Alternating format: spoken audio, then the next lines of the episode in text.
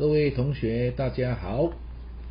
那很高兴能够有这个机会哈，那跟大家一起哈来研读这一次的这个兄弟操。那首先呢，就跟各位同学哈，那一起来分享一下哈，那这个兄弟操的背景与大意。啊，那首先这个兄弟操哈，是在一二七五年或者是一二七六年的时候哈，大圣人写给哦慈上兄弟和他们的夫人的一封书信。哦，那我们首先哈就来确认这个慈上兄弟哈。他们当时所面临到什么样的大难啊？为什么大圣人会写这封信给他们呢？哦，就是因为慈上啊，哦，慈上中仲跟中长啊这个两个兄弟啊，哦，当时啊就是遇到哦要被父亲断绝父子关系的这样的大难。哦，那这个慈上中重哦是哥哥，哦，那尊中长是弟弟，那他们两个啊是在草创的时候啊。就跟大圣人一起信心的这个门下弟子，是信心非常强盛的门下弟子啊。啊，那这个慈上家呢，他们在这个当时的地方上是很有势力的这个工匠哦，那长期哦效劳这个镰仓的幕府啊。那这个工匠就是说他们是在做一些建筑，就是帮这个呃政府啊，当时的这个镰仓幕府哦，做一些建筑的工作。哦，但是啊，这个父亲哈。就慈上康光哈，他非常反对哈两个兄弟的这个这个信心就对了，哦，那甚至哈为了说啊，他就提出说要啊他们两个啊这个兄弟哈要舍弃法华经，那不然的话哈就要跟哥哥庄重断绝父子关系啊，啊，那这个武士的当时的一个社会阶层，如果是被断绝这个父子关系的话哦，那就意味着哈将丧失家业。还有家产的继承权那同时也表示说，在这个经济的基盘跟社会的身份哈，就完全都被剥夺了。那其实是一个非常严厉的一个这个这个惩罚就对了哈。那哥哥如果被断绝关系的话，那谁得益呢？那当然就是弟弟了。所以对弟弟中长来讲的话哈，也意味着说，只要他抛弃信仰，他就能够获得继承权了。啊，所以说明显的哈，这个就是背后有人哈。在这个暗地在操纵啊，哦，想要动摇啊，透过这个慈善贪光来动摇啊，哦，两个这个兄弟的一个信心呐，哦，那大圣人哦写下这篇兄弟操啊，就是在教导慈上兄弟啊，哦，千万不要被影响，哦，那教导慈上兄弟哈，怎么去面对这个事情呢？大圣人透过本篇御书哈，来教导这个慈上兄弟，遇到这个难啊。就是因为信仰《法华经》呐，哦，是必然会发生的事情呐，哦，因为《法华经》行者啊，本来就是会遇到难的，这个在劝食品里面就讲得非常的清楚，啊，所以啊，如果能够遵照着《法华经》的这个教导哈，那跟这个魔性，好，那来奋战到底的话哈，跟这次的困难彻底的来挑战的时候啊，哦，一定能够步上哦胜利的大道，那。为此，哈大圣人一开始就强调，哦，慈上兄弟所信奉的这个《法华经》教育是如何卓越，啊，那这个是本篇的这个背景跟大意，哈。那接下来我们就分段，哈，那来看这个兄弟操的部分，哈。那因为哈这个兄弟操这个篇章是可以说是非常的长了哈，那我们的教学哈，那每一次的教学只有大概一个小时的时间哈，所以说要一一的跟大家来导读的话哈，那恐怕是有困难啊，所以也只能说把这个啊这个每一段每一段的重点哈，那跟大家来来来做一个分享。哦，那所以说哈，大家如果说在这个啊上课之前哈，如果你能够先详读这个内容的话哈，那我想对这个上课的这个哦，在上课的时候哈，我们在研读的时候的，这个意义哈会比较能够清楚。哦，那如果还没有研读的也没有关系。哦，那就是说把今天的重点记下来之后，哦，那回去的时候哈，那对照的这个文段，然后对照的这个重点哈，那相信也能够很清楚的。能够了解哦，这当中的一个意义这样子，好，好，那我们先从第一段开始哈，第一段哈就从这个这个一开头的《法华经》是八万法藏的精要，十二部经的核心了哈。那一直到这个第八行，第八行哈，法华经如太阳，这是总体上的比较。我们先这一段，我们先来讲解这一段的意思哈。那一开始哈，大圣人就跟慈上兄弟讲说啊，这个法华经啊，哦是最高最卓越的经典呐。哦，那一开头哈，就来说是法华经是数量庞大佛经哈，就是八万法藏的甘心呐。哦，就是这个这个这个非常数量非常多的这个经典当中哦，它的肝跟心呐，最重要的人体最重要就是肝跟心了。这个是这个是。法华经是八万法藏的肝心，就是最重要的。哦，那也是总称十二部经，哦，一切经教的骨髓呀。哦，那这里讲了八万哦，八万这个是讲世尊一生全部的教导，它并不是说真的有八万部经典的。哦，那八万是多数的意思啊。哦，那这个十二部经讲的是把佛教的经典哦，它以不同的一个内容、不同的形式啦、叙述啦。将它分为十二种类，那这里就是指世尊教导的总称了。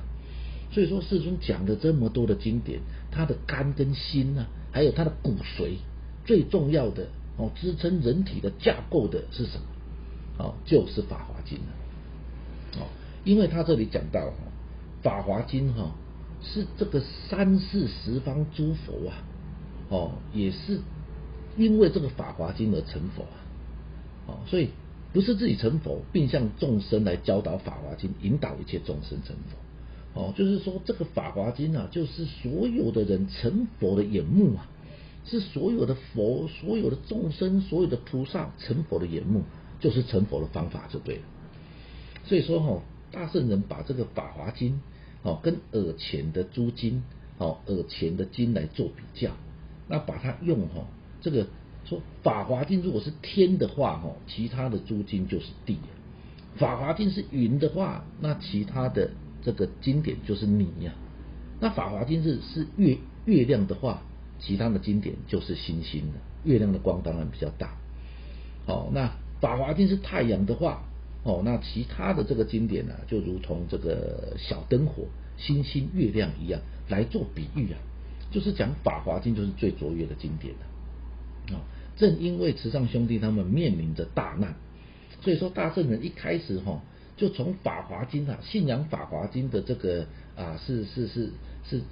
多么卓越的经典啊，就是要跟他们讲说啊，如果你能够感受到这个受持的法华经是有无上的价值的话，自然能够燃起这样的欢喜心，能够超越任何苦难啊。所以说大圣人一开始讲到这部经是最卓越的。是所有众众生成佛的眼目啊！所有佛成佛也是要靠法华经啊！所以你今天已经信仰了这么卓越的经典了哦，千万不要怀疑啊！哦，要持续的秉持着奋战的心来前进啊！哦，那在这边哈，就是跟大家分享为什么大圣人在这边讲法华经是最卓越的经典哈。好，那第一个的话哈，就是因为世尊啊。哦，他这样子的一个讲这个经典哈，总共讲了五十年的时间呢。哦，那前面的四十二年哈是讲耳前经，到了这个后面的八年呢，才是讲法华经呢。哦，那为什么啊？这个世尊他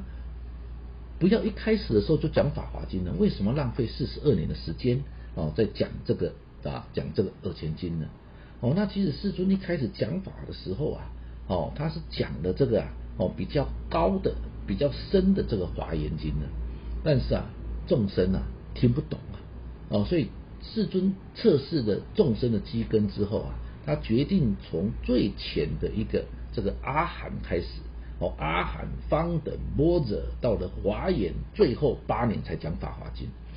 哦，所以四十二年等于要去调熟众生的基根啊。哦，慢慢慢慢的让众生基根成熟之后，才开始进入到法华经这个教义。那如果一开始你就讲法华经的话，众生反而不会相信，而产生退离之心了。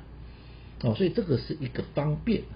哦，所以说真正的这个房子啊，哦是这个法华经，其他的经典啊，只能说是一个方便，是一个音架的一个架构而已啊。那房子盖好了，音架自然要拆掉。所以说我们要知道。世尊所讲的，他真正要讲的就是《法华经》好，那再来，为什么这部经典卓越？哈，这部经典里里面啊，讲到的女人、恶人、恶乘啊，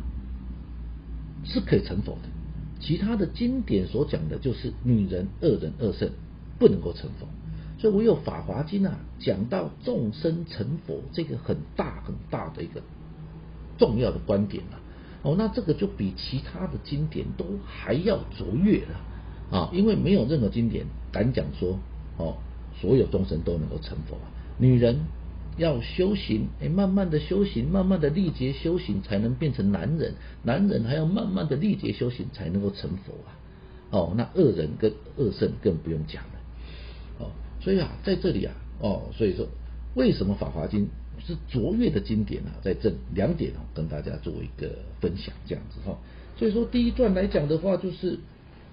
这个大圣人跟池上兄弟讲说啊，成佛就是要靠法华经啊，哦，这个是第一段的这样的意义哈。好，那我们接着我们来看到这个第二段哈。第二段的话哈，从这个第九行嘛哈，个别来说的话哦，那一直哈。到了这个一百一十页啊啊一百一十页的这个呃倒数的啊倒数的第五行哈，这里哦《法华经》经文所说去讲述的人是极为困难的啊。我们这一段哈，我们来看一下它这个意思哈。这里的话哈。是在它的重点是在讲说哈，为何舍弃法华经呢？哦，需要承受啊，比忤逆罪跟十恶罪更重的罪啊。哦，那这里一开始就讲到这个二十大事，哦，就是第一大事跟第二大事就是三千层点劫跟五百层点劫。好，那这个三千层点跟五百层点哦，这个意思就让大家自己。看里面的一个哦，这个白话文里面就可以很清楚了。哦，三千层点劫哦，这个讲的就是在很久远哦，没有办法估计的时间的久远哦。当时啊，哦，有一个大通智圣佛在弘这个法华经的时候，那一个时期一直到世尊在世的这个这个哦在世为止的这一段时期，就叫做三千层点劫。哦，那个三千层点劫多么长远呢？大家就可以看这个白话文里面的一个解释了哈。这个这就是在讲说时间非常长远的意思啊。哦，那五百层点劫就更久了。五百层点劫是《法华经·受量品》第十六里面所讲的。啊，他来讲说啊，世尊成道早在五百陈典杰的久远过去啊。哦，明是从此以来哈，一直在教说。教法教导众生这个法华经就对，好，那这个是在讲说佛的生命是永恒的，五百陈典杰之当初就是久远原初啊，好，那其实这个哦，就大家只要了解一下说，他这个是在讲说非常长远、非常没有办法计算的一个哦，这个这个这个时间性的一个概念，就是很长远的用语了哈。那大圣人为什么要讲到三千跟五百呢？哦，就是说，大圣人要从各种角度去论及说，舍弃法华经的罪业有多重。在一百零九页这里有讲到了，哦，这个当时啊，哦，在大通智胜佛的时候，有这个舍利弗啊，哦，迦叶、阿难、罗侯罗等人啊，他们本来是在修行法华经，但是后来呀，哦，被恶智士所所所所引诱啊，哦，舍弃法华经啊，哦，然后去信仰其他的这个经典啊。哦，那因为这样子呢，哦，他们堕入了哦这个恶道，哦堕入了地狱道，哦，所以说啊，这个在这么长远的三千层点劫的一个时间当中，他们都在无间地狱当中不断不断的徘徊，没有办法上来到哦这个人界天界，哦，所以等于是说，他们因为舍弃的法华经呢，而不断的不断的处于这个地狱界当中，就对了。好，那再来就是讲到说啊，哦，十二罪跟忤逆罪，哦，这里讲到十二跟忤逆的人啊，哦，他们不用经历三千与五百成点劫，哦，十二罪只要堕入地狱一千年了，哦，忤逆罪呢？忤逆罪是什么？哦，譬如说这个杀父啊、杀母啊，哦，这个这个这个杀阿罗汉呐，使佛身出血呀，破和合身呐，这个就是犯忤逆罪的人。那犯忤逆罪的人，这么严重的罪的杀父母的这个罪严不严重？很严重吧？但是他们也不用。堕入到三千跟五百层点劫这么长远的时间了，哦，他们只要一终结啊，哦，就可以再次出生为人了，哦，所以说在这里哈，大圣人就是要讲说哈，你犯的罪如果是舍弃法华经的话哈，比你啊，哦，杀父杀母的罪都还要重，那为什么呢哈？那跟大家来解释这个原因哈，这里有讲到哈，因为啊。这个《法华经》就是一切诸佛之眼目啊，哦，那是教主世尊的本师，等于就是说，这个《法华经》是众生成佛的一个大法，哦，它可以说是呃贯穿宇宙哦的一个啊法则就对了。那你如果去违背这个一切众生成佛、尊敬万人万物共生的这个根本法则的时候，当你与这个法则与正道背道而驰的时候，那你本身的。哦，这个生命的贪嗔痴三毒的这个这个生命就会强盛了。哦，强盛了之后，哦，那你就会在恶道当中轮回，这个生命你就没有办法去支配它。哦，你就会堕入恶道，没有办法自拔。哦，所以说这个来讲的话，就是说你的生，他在讲生命的一个状态呀，而不是说你真的就堕入到什么十八层地狱里面呢？还有牛头马面，绝对不是这样子。他在讲你的生命哈。会不断不断的哦，在这个贪嗔痴三毒哦的这个强盛的生命，会让你在这个地狱恶鬼畜生修罗界啊哦，处于这样子的一个状态，生命没有办法自拔哦，是这样的意思。所以说，简单来讲，在这一段里面哈，大圣人指出哦，如果舍弃法华经的这个罪啊，非常非常的重，那这个就是在引导慈上兄弟。哦，很严格的来告诫他们哦，绝对不能够退转了。好，如果退转的话哈，那这个我们哦要所承受的这样子的一个罪啊，是非常非常重的。哦，所以这里哈是在讲这样的一个意思哈。那这个是这个第二段的一个解释哈。好，那再来我们来看到第三段。啊，第三段的话，我们就从这个哈。这个这个一百一十页的啊第九行，第九行这里有一个哈，这个这部《法华经》暂且搁置不说，好，然后一直到这个倒数第五行的哦，这个依照《法华经》经文所说去讲述的是极为困难的哈，我们把它分成这一段特别拿出来讲哈，因为它这里哈。就讲到一个很重要的，就是直欲法华经行者是非常非常难得这件事情。他说这部经典哈，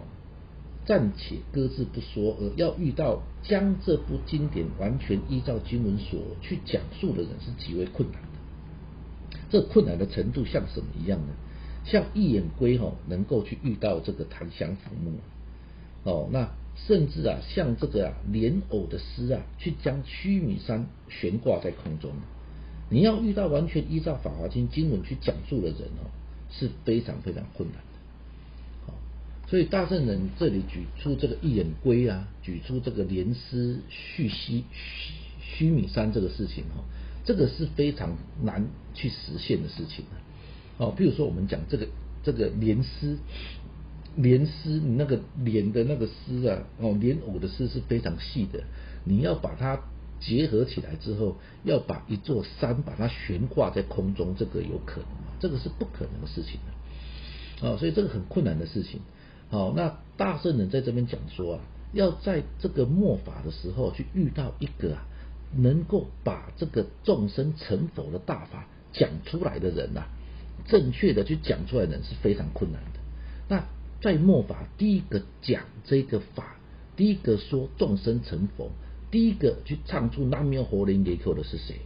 就是这点大圣人啊！你如果说能够在末法哦，去遇到这样的正师，去遇到这样子弘扬众生成佛大法正确的啊法的这个这这个师匠的话，你就一定能够获得幸福啊！哦，你跟了正确的师匠，就能够获得幸福。那当然，你跟了这个恶师啊，哦，那跟了这个错误的邪师的话，哦，那你被他引导，那你就会堕入恶道，没有办法获得幸福。好。那所以说这里哈，大圣人是在讲说哈，这个法哦，能够正确弘扬的，就是我日莲大圣人了。所以说你已经遇到了这样子的一个正师，这样的一个正确的法哦，一定要非常非常珍惜啊，绝对不能够因为哦这个困难啊，就舍弃了这个法华经啊。哦，那这个法哦，要弘扬下去哈，其实是非常困难的事情。对于大圣人灭后入灭之后哦的现在的人来讲啊，要遇到能够像说大圣人的玉书所讲的这些精神啊去实践的哈，也是非常困难的哦。那现在唯一的把这个大圣人的这样子的一个精神流传下来的，照着玉书一点一滴去做的，就只有创价学会而已。哦，那这个就是因为有三代会长的努力，有三代会长这种师弟不二的精神啊，才有办法把这个法这样子啊，哦，不偏不倚的哦，传承大圣人精神，传承玉书的精神，把它弘扬下来。你看现在哦，在这个整个台湾也好了，日本也好了，海外也好，很多人在唱念南无佛灵也有，但是哦，很多不一样的宗派哦，像宗门哦，这个大家就知道了。哦，这个宗门啊，虽然也是唱念南无佛灵给 Q，但是他已经完全背离了哦大圣人的精神，哦，他们这样身上属下的精神，哦，而且只是哦把这个这个这个仪式哦，把它把它当成是敛财，哦，把它当成是一个赚钱的工具，哦，那把这个信徒当成是供养的哦，就是供养他们的一个工具。那这个完全的背离了大圣人的精神啊啊，所以说哦，在这里我们就要了解到，透过这个经文，我们就要了解到说，我们现在啊有办法哦，在这样子的一个学会当中遇到学会，然后跟着这个正确的法，跟着正确的这个师匠来前进啊，这个是多么难得的事情啊，很像一眼龟一样啊。同样遇到这个千年的哦，千年浮上来海面一次，又能够遇到这个啊适合他的这个善檀木，好，那所以说我们在这里就是说啊，一定要非常非常珍惜这样子的一个啊缘分啊。那我们也要知道说，我们能够在创下学位奋斗啊，就是我们是地勇菩萨哦，所以说绝对啊哦不要退转。所以说这这大圣人也是在跟十藏兄弟讲说，绝对不能够退转。你已经遇到了正确的法，正确的师匠了。好，所以说这个法哦，如果是要这个正确的弘扬的话，一定要靠人呐。那人要去弘扬的时候，就要靠这个经典，要靠正确的经典里面的精神去实践去做。哦，那这个法才有办法正确的弘扬下来。哦，你看现在我们创创学会哈啊，就是遵照着玉书哦的这个精神去实践。好，那这个玉书现在已经被翻译成各个国家的语言了。哦，世界各地的这个创家家族，大家每天以玉书为根本，在现实生活去实践，跟着学会去前进的。哦，所以说这个就是正确传承大圣人的法。所以说这个法哦，不管如何崇高的话，如果没有遇到真正实践这个法的人的话，哈，正确实践这个法，这个法不会产生力量。哦，所以玉书这里有一句这个这个经言所示，就是说哈，法不自弘啊，人弘法故。哦，那人法共尊，好，所以这里哈这一段的意思哈，大概几个重点是这样子哈。好，那再来我们来看到这个一百一十页哦，就是倒数第四行这里哈。哦，这里开始讲说，有位称为慈恩大师的人是玄奘三藏的弟子。哦，那我们一直顺下来到一百一十一页的最后，就是。应该是那些扰乱法华经行者的到这一段，好，我们来看一下这一段的一个意思哈。那在这一段来讲的话，哈，大圣人主要的重点就是在讲说啊，哦，这个这个哈，信仰法华经的人啊，必须要特别注意什么？要格外提防的是什么？哦，比起啊窃贼啊、强盗啊、夜袭的强匪呀、虎狼啊、狮子等哈，或者是当时蒙古大军的来袭啊，大圣人说，比这些更要去注意的是扰乱法华经行者的那些人啊。好，所以哈，具体而言来讲的话，阻碍信仰的扰乱者是谁？好，扰乱法华经行者的人是谁？哦，这里讲到了哦，这些慈恩呐，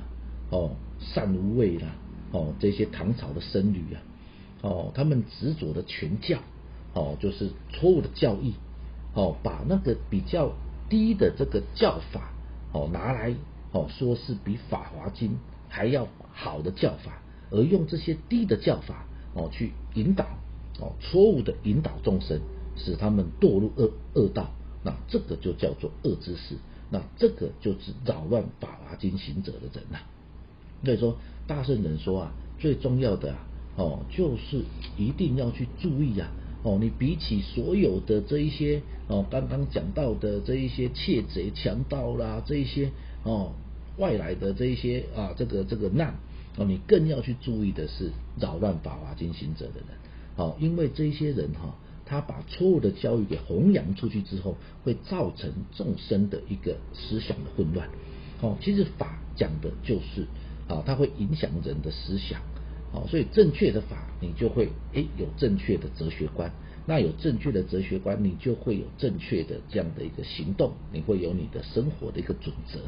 好，那你错误的一个这个这个这个思想观念的话，你就会不断一直往恶的方向，往错误的方向。哦，不断不断的去前进，所以法是非常重，法是非常重要的。那如果散布这个恶法的话，散布错误的法的话，哦，那就会被它影响的话，你的一个生命也会受到影响。所以在在这里哦，这里重点大大圣人要讲说啊，哦，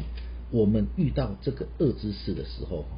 最重要就是我们呐，不能跟恶之事去妥协。而且哈，一定要有智慧的哈，要识破这个魔的本质啊！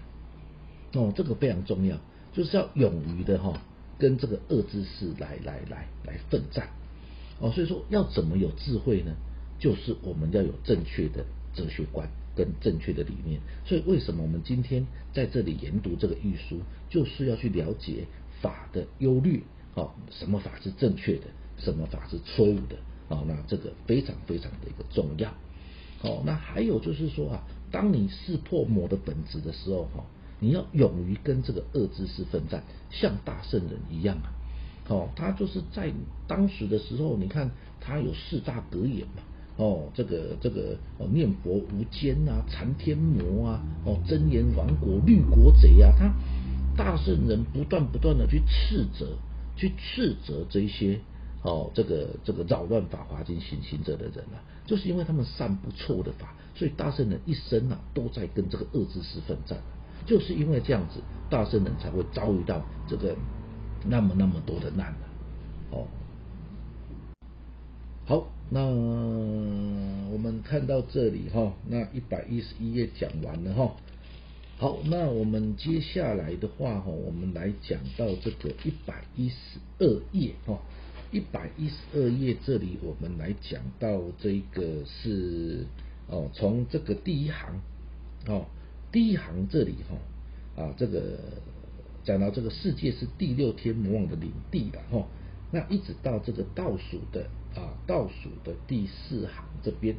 啊，那我们来讲哈，他这里在讲到哈这个第六天魔王的作用哈，那我觉得这一段哈，在在这个整篇里面哈。可以说是非常非常重要的一个文段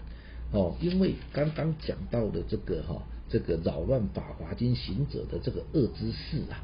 哦，那这个恶之事啊，它的真正的面目啊，就是第六天魔王的作用啊。为什么会有恶之事出现？就是因为第六天魔王哦，他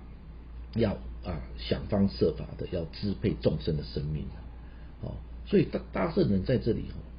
一语就道破说，这个世界啊，哦，这个整个世界哦，都是啊，也就是我们现在居住的这个世界，就娑婆世界，它是谁在管的？是第六天魔王的领地啊，哦，并且阐述哦，这是由于啊六道轮回事件中的欲界顶点的这个叫第六天魔王哦，自始以来，自无始以来，从以前到现在，他就一直在支配着众生的生命。哦，那这个第六天魔王哦，他不仅能够自由自在的左右他人的生命，同时哦也能够阻碍善，把这个善啊变成恶啊。哦，那简单来讲就是说，这个第六天魔王他就是会用任何各种不一样的方式，用各种不一样的现象哦，让让你这个堕入恶道，哦，让你这个没有办法识破他，呃，这个这个哈，这个这个。啊，败给这个哈第六天魔王的这个作用这样子，啊，那我们在这里哈就是要来了解到说为什么哦会有第六天魔王的出现？那第六天魔王的作用是什么？哦，那很重要，就是我们在了解这个第六天魔王作用的时候哈，在我们遇到这一些的一个这个第六天魔王的作用阻碍的时候，我们会很清楚的哦去识破说这个就是第六天魔王的作用。哦，你如果能够识破第六天魔王的作用的话，你就不会堕入恶道。所以说，大圣人要举第六天魔王这个意义啊，就是在跟慈上兄弟讲说啊，你要识破这个是第六天魔王哦。哦，你如果被他牵着鼻子走的话，你一定堕入恶道，连你的爸爸慈上康光也会堕入恶道，整个家族都会堕入恶道。所以说，在这里就是大圣人写出第六天魔王的样相。要让慈上中啊，这个慈上兄弟啊，能够去识破魔的作用。那所以在这里，我们也一起来学习呀。哦，这个第六天魔王到底他是怎么样？他用什么样的方式要来阻碍我们？哦，好，那第一个就是说哈，这里讲到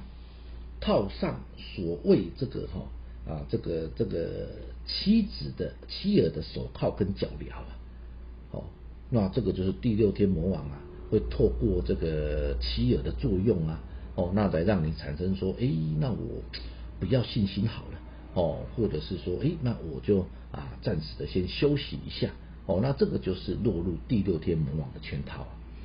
哦，譬如说你今天参加，哎，你你很认真参加学会活动，哦，那晚上又有创下班的执勤呐，哦，那啊那这个这个哈，有有有很多的学会活动要参加，那你的一个这个妻儿，哦，那妻子就跟你讲说，哎，你今天不能去，你去的时候，那我可能就要跟你离婚啊，或者是我要跟你啊，这个这个这个哈啊不这个不让你进来，或者是怎么样，哦，那当你接收到这样子的一个。啊，这样这样子的一个这个这个这个语言的时候，那你会怎么想？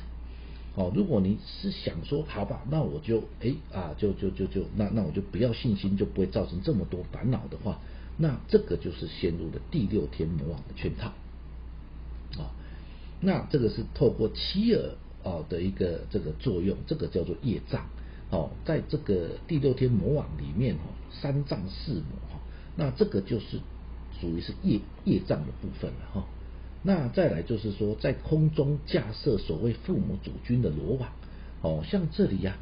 啊有没有慈上兄弟他们遇到的难呢？哦，就是父母主君架设的罗网嘛哦，爸爸哎要他们舍弃信仰啊，不然就要让他们离要要让哥哥离离开家门呐哦，这个就是第六天魔王透过父亲的作用啊。哦，那要来阻止两个兄弟信仰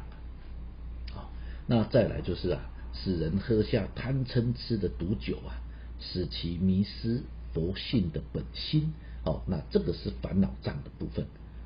那这个贪嗔痴的毒酒，这个就是我们本身生命的无名所产生的欲望。哦，那这各方面的一个啊，这个。啊，这个这个这个欲望产生的时候，好，那我们可能就会迷失了哦信仰的这个心呢，哦，所以这个在讲欲望的部分了哈。那这三点哦，就是哦，地动天魔王会透过这些手段哦，那能会来让我们迷失原本想要去信仰的心呢。哦，如果把上刚刚讲的这个作用归纳成这个三藏四魔的三藏哈，就是刚刚讲的业障。暴障跟烦恼障，那妻儿的手铐脚镣就是业障，哦，父母主君的罗网就是暴障，哦，贪嗔痴的毒酒，哦，这个就是烦恼障，所以哈，在这里，在在业障、报障、烦恼障，这个就是三障，哦，那再来还有讲到魔君的作用啊，哦，那大圣人哈，我们在这边只要去了解到说哈，这个大圣人哈，他一生都在跟第六天魔王对抗。他的对手就是地龙天魔王，哦，所以在这个玉书里面有讲到哦，大圣人说啊，第六天魔王啊，心识君啊，哦，那跟法华经行者在生死海中争夺凡圣同居之秽土，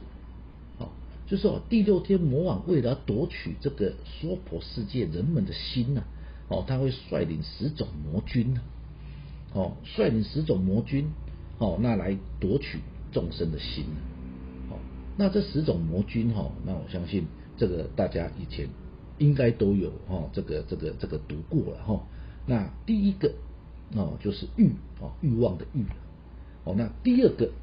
哦是忧愁，有时候我们会陷入这样的一个忧愁当中，阻碍了我们的一个前进。哦，那饥渴哦，那这个可爱哦，就是渴望爱啊，凡夫的爱哦，这个哦就是五五欲啊，欲望的部分。哦，那睡眠也是啊。哦，有时候我们常常被睡眠打败，本来想说早上要起来唱题啊，结结果哎哎一下子又睡过头了。这个就是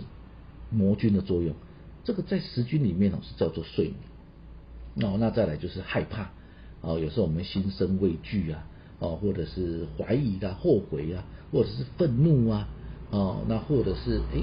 这个名闻名利、贪得财物跟虚名啊，啊，或者是会瞧不起人。哦，那这一些啊，都是啊十君的作用啊。哦，那这种十种魔君啊，都在我们的生命当中啊。哦，那这个面对第六天魔王的时候，大圣人就毅然的宣言说啊，哦，日莲呐，极身当之啊，起大兵二十余年呐，无一度退却之心啊。也就是说啊，大圣人一生啊，都在对抗第六天魔王所率领的魔君啊。哦，所以说大圣人在这边就在跟慈上兄弟讲说啊，这些就是全部都是魔的作用啊。哦，要像我一样啊，不断的跟这些魔君来对抗。哦，因为广宣流布哦本身就是佛跟魔哈，永远的这样的一个炽烈的斗争啊。好，所以哈，我们也知道说这个学学会哈，就是继承大圣人哈传统的一个教团啊。所以说创价的这个哈。这个我们的这个前进哦，越越越是前进的时候啊，哦，那这个第六天魔王的一个这个这个攻击就会越加的剧烈哦，所以说啊，护莲先生曾经讲到说哈，不要怕，要和魔奋战，不能纵容魔的蠢动，绝不能向魔妥协。哦啊，为广宣流布舍身弘法的领导人怒火先生和护莲先生哦，承受了一切的难。跟权力魔性奋战，彻底守护会员，贯彻啊捍卫学会。所以说，慈延先生说哈，第三任的我也是秉持同样的心境。哦，所以创价三代的师弟哈，都是毅然的哦，那跟这个三藏四魔三类强敌哈，不断不断的在奋战，不断的在对抗。啊，所以我们刚刚哈讲到这个哈第六天魔王哈，那这个第六天魔王哈，其实哈。他所显现的这一些，譬如说妻儿啦，哦，这个父母主君啦，贪嗔痴啦，哦，这些哈，其实都只是一个作用，哦，其实这些作用可以把它说成是缘呐，哦，我们不能够说，哎，妻儿就是我们的三藏四母，绝对不能这样子想，而是它只是一个缘而已。如果这个缘到我们这里的时候，我们是有强盛的信心。哦，有强盛的这样子的一个啊啊，这个这个想要去挑战的心的时候哈，那第六天魔王的作用就会转换成好帮助我们前进的动力啊。哦，这个就是说我们要检讨的，我们要看的是自己的心到底够不够强盛，而不是说哎，这个这个这个所有的阻碍我前进的都是魔障。绝对不是这样的意思。我们要去看是我们的心，我们的信心到底够不够强，我们的主体性到底够不够强。如果我们主体性够强的话，我们就能够哦去往着啊去挑战这样子的一个困难哦，挑战这样子的一个呃啊可以说是呃魔障的一个啊袭击的时候，我们能够去跟他正面的一个啊这样的一个挑战，而去超越他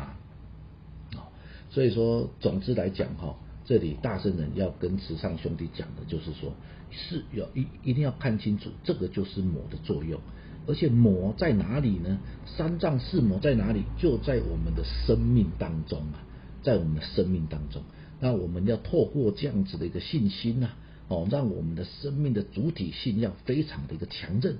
当我们主体性强韧的时候，我们就自然而然的有办法哦去阻挡这个三藏四魔的这个哦这个这个攻击呀，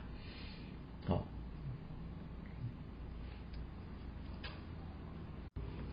好，那今天的话就在第一次的这个兄弟操的讲解哈，那就先到这边哈，那就是跟各位同学再分享一下哈，那就是说这个内容的部分哈啊，一定要请大家回去的时候哈，一定要啊详细的哦来看这个白话文的部分哈，